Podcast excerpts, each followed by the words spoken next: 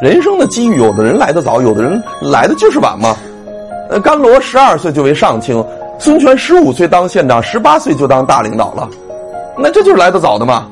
但是呢，那个姜子牙八十三岁做三军总司令，那就是来得晚的嘛。司马懿六十多岁才走上那个处级领导岗位，那也来的也比较晚呀。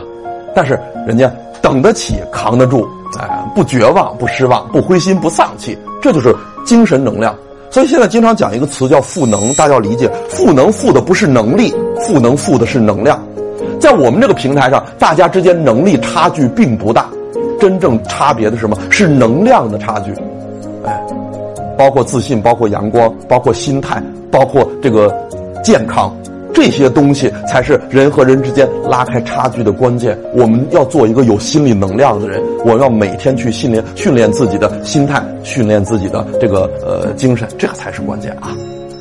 感谢您的收听，现推出赵玉平老师人生自我管理必修课程。获取课程，请关注公众号 a b a m 六九六，回复赵玉平三个字就可以订阅课程。